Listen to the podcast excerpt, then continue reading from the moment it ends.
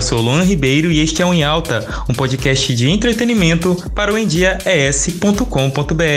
Hoje, nesse sexto episódio muito especial, eu vou falar de um tema bem bacana, que é as relações afetivas e o lifestyle LGBT+, no interior. E para isso, eu contei aqui com a, estou contando com a ajuda de um amigo meu, ele que é estudante de pedagogia aqui de Linhares, é Luiz Augusto. Se apresenta pra gente, Luiz. Hello mundo, hello, hello, hello. Meu nome é Luiz. Uh, sou estudante de pedagogia, moro na cidade de Linhares e vim compartilhar um pouco da minha experiência sobre a comunidade LGBT um pouquinho com vocês. Luiz, para os leigos, explique o significado da sigla LGBT+. Eu sei que existem as siglas e siglas e siglas, mas assim, qual é que você considera o significado dela? Então, a, LGBT e, e A, B, C, D, F, G, que são todas as letras, né, são várias nomenclaturas, são sobre a comunidade em si, que de diferentes tipos de pessoa, uh, lésbica, lésbicas, é, G de gays, B. B de bi e T de trans, né? Mas aí existem várias várias outras, outras, outras nomenclaturas dentro de, desse pequeno núcleo que, que tem. Ok. Luiz, traça pra gente o perfil do homem e da mulher LGBT. Eu acho que não existe meio que um perfil, porque eu acho que a gente. É, é, as pessoas, em modo geral, têm uma singularidade tão grande que eu acho que não, não tem essa meio de perfil. Existem N tipos de pessoas e eu acho que a individualidade de cada um é, é, é respeitada e louvável. Então, acho que não tem um perfil, assim, ser exato. Só que a pessoa se interessa por alguém do mesmo sexo. Eu acho que isso é independente, né? Perfeito. Uh, e agora, uma perguntinha um pouco polêmica. Qual é a diferença do LGBT da capital pro LGBT do interior? Eu acho que o interior, eu acho que a capital, na verdade, é, existe uma diversidade muito maior do que de repente acontece no interior. Porque no interior a gente tá, às vezes, acostumado a ficar naquilo, na, mesma, na mesmice, né? E na, e na capital, de certa forma, tem uma diversidade muito maior, as pessoas são mais evoluídas, né? Porque a cidade evolui mais rápido e as cidades do interior, elas não tendem a evoluir na mesma proporção que uma capital. Assim, né? Você acha que existe um lugar melhor que o outro? Acho que não. Acho que o lugar. Acho que o melhor lugar é onde você se sinta bem, confortável, amado e, e isso basta. Acho que não tem um lugar assim. Quando eu pergunto sobre a diferença do LGBT do interior para o LGBT da capital, é em relação até mesmo ao, ao comportamento. Você acredita que existe um comportamento diferente? Eu acho que sim, né? Mas eu acho que por conta da, das pessoas. Eu acho que a gente tá vivendo num mundo onde uh, a gente tem que camuflar muito o que a gente é, o que a gente sente. E eu acho que no interior tem essa pressão das pessoas, a pressão da família, a pressão do meio que você anda, da sociedade de modo geral. E na capital, não. Na capital é todo mundo tão mais livre, tão mais solto, tão mais amplo, sabe? Você pode se relacionar, ficar com quem quer, você tem o seu grupo. E o número de diversidade é muito maior, né, também. Excelente observação. Eu vou até aqui pontuar que no interior é, o lifestyle né, é, é muito reduzido. Você não tem é, opções de muitas opções de locais. Aliás, não, no interior é muito difícil ter um, um local LGBT em é si, né? Existem locais que absorvem muito bem e geralmente são ambientes festivos, mas não, você não encontra assim é, locais para que essa comunidade é, conviva, né? Entre, entre entrando aqui agora no âmbito sentimental sentimental, ser solteiro ou solteira é um sinônimo de solidão? Ai, acho que não, acho que não. Porque a gente tem que. Eu acho que o que mais adoece as pessoas, assim, é, eu me coloco nesse meio porque já passei por isso, é de achar que de repente a sua felicidade está em outra pessoa. E na verdade a sua felicidade está com você mesmo, com a sua conquista, com a, a, a, a serenidade de colocar a cabeça no travesseiro e saber que você é você, que você está vivendo para você e que você é feliz. Eu acho que a solidão não tem que, que só porque eu tô solteira, tenho que ser sozinha. Às vezes não, você tem que ser livre da maneira que você tem que ser. Existem etiquetas ou regras nas relações entre os solteiros? Ai, olha, eu acho que isso aí varia muito de pessoa para pessoa. Porque, assim, é, tem gente que respeita. Eu acho que as pessoas elas esquecem que quando elas se envolvem com outras pessoas, ou mesmo que seja é, ficando uh, num relacionamento, ou mesmo que seja um relacionamento aberto, as pessoas esquecem que elas têm uma responsabilidade emocional muito forte em cima de outras. E que, geral, de repente, quando a gente tá se relacionando com outra pessoa, a gente esquece que, de repente, nossas ações interferem diretamente na vida de outra pessoa. E aí que tá esse termo responsabilidade emocional. Que a gente cada vez mais quer viver, quer se importar menos com a vida do outro e a gente esquece da, dessa questão de responsabilidade emocional que a gente tem sobre outra pessoa, né? Que é meio frustrante da pessoa você decepcionar quem você, quem gosta de você, quem quer estar perto de você, mas também não é reprimir, né? Não significa reprimir. A responsabilidade emocional não é que você tem que viver reprimido dentro do desejo da pessoa. Não, é só saber que você tem um pouquinho de, de, de participação na vida daquela pessoa e que você vai afetar diretamente, tanto psicológico quanto emocional de outra pessoa também, né?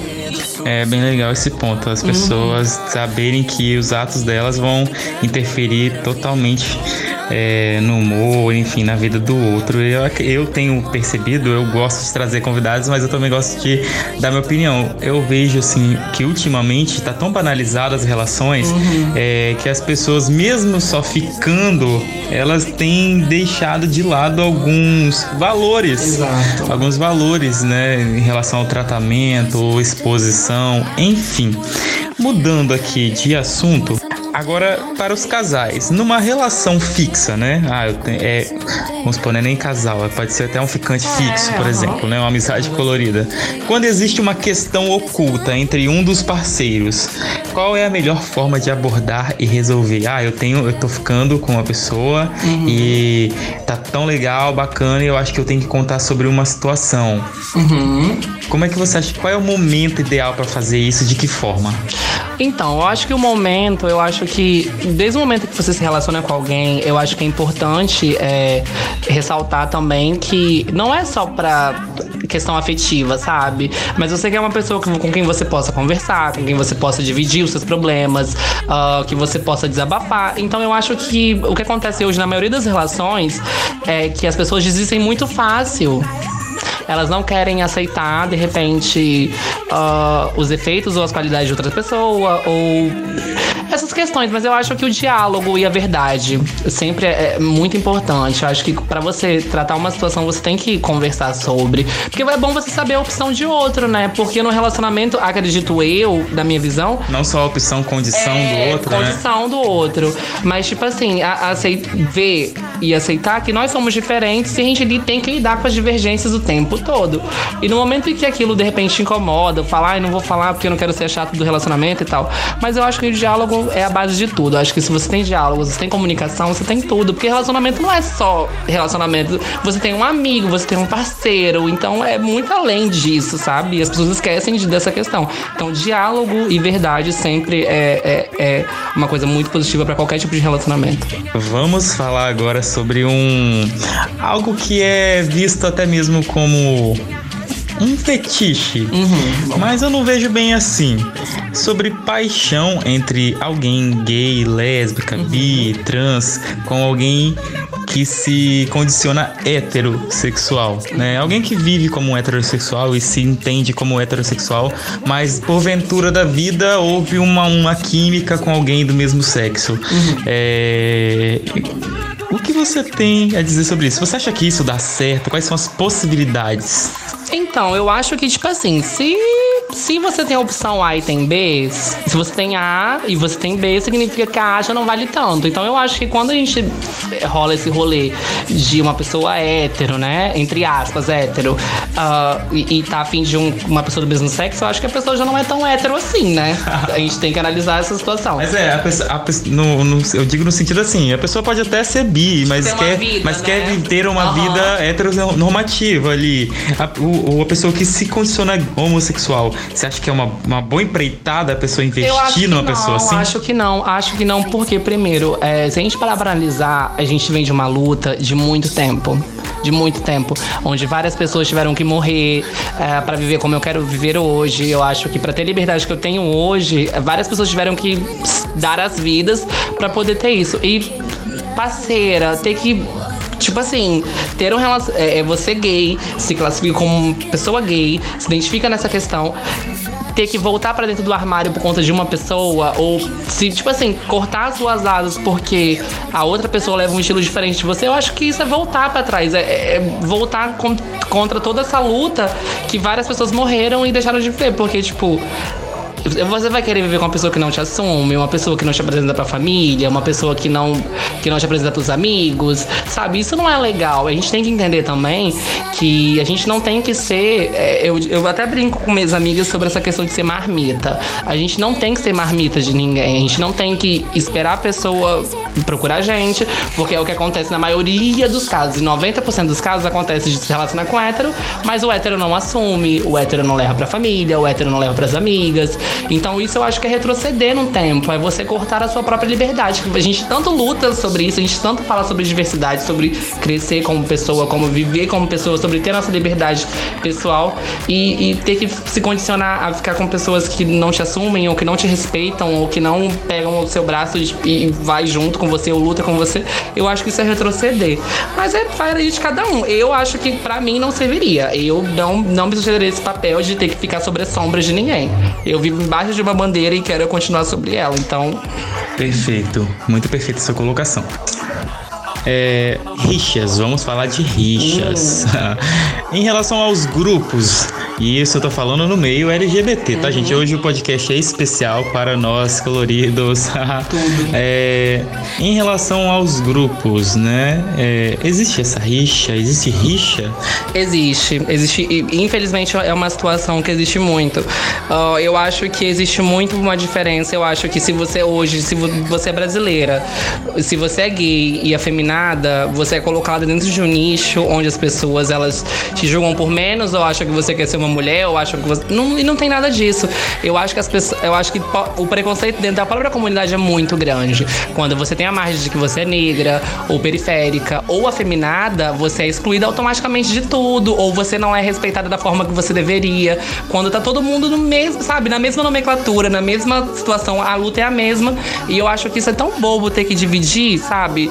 Quando vocês têm a mesma luta, vocês vivem pelo mesmo motivo, vocês têm a mesma situação e ter que dividir em várias, tipo, ou você é padrão. Quando você fala disso, você até tocou agora uhum. na questão do padrão. Você, você tá se referindo às pessoas que se colocam dentro do padrão sim, heteronormativo. Sim, sim. É porque, de uma forma geral, eu acredito que essa questão de padrão heteronormativa é uma forma de agradar a sociedade e aliviar a culpa. Quando, na verdade, é, é totalmente o contrário sobre isso. Eu acho que as pessoas têm que ter a sua liberdade e respeitar que cada um tem a sua singularidade e individualidade dentro do meio. Eu sou assim, eu quero ser respeitado como eu sou e eu tenho que respeitar outras pessoas também por querer isso. Então, eu acho que não rola essa troca de respeito, porque é uma troca. Eu te respeito, você me respeita e a gente segue a vida, entendeu? Mas você também não acha que as pessoas, as POCs, as uhum. afeminadas, as periféricas, também não têm uma espécie de receio, preconceito de pessoas padrão ou que tem esse, esse comportamento uhum. mais heteronormativo? Eu Existe essa, essa também devolutiva? Eu acho que, eu acho que sabe aquela, aquela, aquela expressão, tipo assim, de tanto apanhar, agora eu vou bater? Eu acho que acontece isso. Eu acho que as afeminadas elas estão tomando tanto na cara durante tanto tempo, durante anos, décadas, sei lá quanto tempo. Mas uh, eu acho que uh, foi exatamente isso aí. Eu acho que eh, existem a divisão dentro dos grupos quando não era para ter. Quando você é periférica, você tá dentro de um núcleo. Quando você é negra, você tá dentro de um grupo. Quando você é feminada, tá dentro de um grupo. E quando você é padrão, tá dentro de um grupo. Eu acho que não deveria ser assim. Eu acho que cada pessoa, é o que eu falei, tem que respeitar a singularidade e, e a individualidade de cada um. Só que eu não acho que é tanto. Porque eu acho que quando as gays afeminadas que também é um recado para elas que eu me encontro nesse quadro de afeminadas, de ah, delas entenderem, delas entenderem que elas podem casar e se relacionar com outras afeminadas, vai acabar o mundo, sabe? Porque a sociedade tem essa questão assim, as padrões são as ah, os homens da relação, as entre aspas, os homens, os homens da relação e as afeminadas não. E as afeminadas fazem esse papel de mulher, quando na verdade não tem nada disso, tá? Não é bem assim que funciona, entendeu? É. Ai, que bacana. Pra quem quer namorar. Opa, eu pulei uma aqui, mas eu volto nela. Pra quem quer namorar, ah, você tem alguma dica de por onde começar? Eu acho que antes da pessoa namorar, ela tem que, no mínimo, se conhecer como pessoa. Eu acho que isso que acontece. Eu acho que quando você tem uma ciência de quem você é, do que você gosta, do que você quer, do que você busca, eu acho que quando você entra com uma consciência total dentro de um relacionamento, é incrível. Mas eu acho que relacionamento é construção e, e, e as pessoas elas acham que, tipo assim, automaticamente eu vou namorar você hoje eu tenho que te amar muito, a gente tem que ser incrível na, na, relação sexual, a gente tem que ser tudo. E na verdade não, porque na verdade a gente é construção. Ninguém é, a, vê a pessoa hoje falar, ah, eu tô apaixonada e lá, lá. Eu acho que é uma construção, tipo, ah, carinho. Acontece, não, sim. acontece, não acontece, mas os beijos na boca e tudo. Mas assim, de ter um relacionamento é bem mais profundo, né? Porque você abre sua intimidade, você abre seus medos, você abre suas fraquezas. E é uma coisa muito grande. Mas o, o conselho que eu dou pra quem quer namorar mesmo, eu acredito que seja se conheça primeiro. Porque quando um relacionamento, se você se conhece, isso aqui vale muito. Que você se impõe quando você não é respeitada de alguma forma, sabe? Legal. Isso é incrível. Vamos falar, vamos falar aqui sobre convivência em sociedade, né? Uhum. Que é o tema que eu pulei aqui, uhum. que era já ir casando, tá. continuando sobre o que a gente tá falando sobre a questão de grupos, né? Na convivência em sociedade, sabendo que existem, né, pessoas prós e contras. Uhum. Qual o comportamento ideal do LGBT para uma vida mais tranquila? Eu acho que nenhum. Eu acho que as pessoas, eu acho que a gente não tem débito nenhum com a sociedade. A gente não tem débito. A gente paga imposto, a gente trabalha, a gente vive vive, a gente estuda, a gente tem que até é, não falar mais, mas a gente tem que é, é, fazer todas essas questões sobrepor, porque tem uma questão muito pesada em cima da gente, de que a gente não vai ser nada, de que a gente é, é, é toda uma situação. Então eu acho que a, a sociedade deveria entender que cada pessoa tem a sua singularidade e respeitar isso. E, e, e, saber que, tipo assim, o que você faz, o que eu faço, não afeta diretamente em nada na minha vida. Então, por que, que eu vou ter que moldar a minha vida, tipo, a, a minha, minha vida, para poder agradar um vizinho, um tio, pessoa. ou ter que outras pessoas. Eu vou entrar num exemplo, né, dentro desse, dessa pergunta. É, ambientes com uhum. famílias, com crianças, uhum. restaurantes, uhum. é, ambientes públicos. Eu acho assim que você pode sim ter uma demonstração uhum. de afeto, de carinho. Claro. É, eu já até me atrevi até a ter, dar uns beijos assim Ai, público, sabe? Mas eu sempre busquei ver aquele momento mais propício. É, é Eu não acho legal nem casal hétero. Eu também não. Nossa, você vê um menino, um homem ou uma mulher ficar se beijando no meio dos outros, isso é desagradabilíssimo. E ninguém é bom. E, e o que é engraçado é que, tipo assim, eu, eu também acho ridículo para ambas as partes. Eu acho que, que eu acho que intimidade é intimidade, mas eu acho que é o que a gente fala.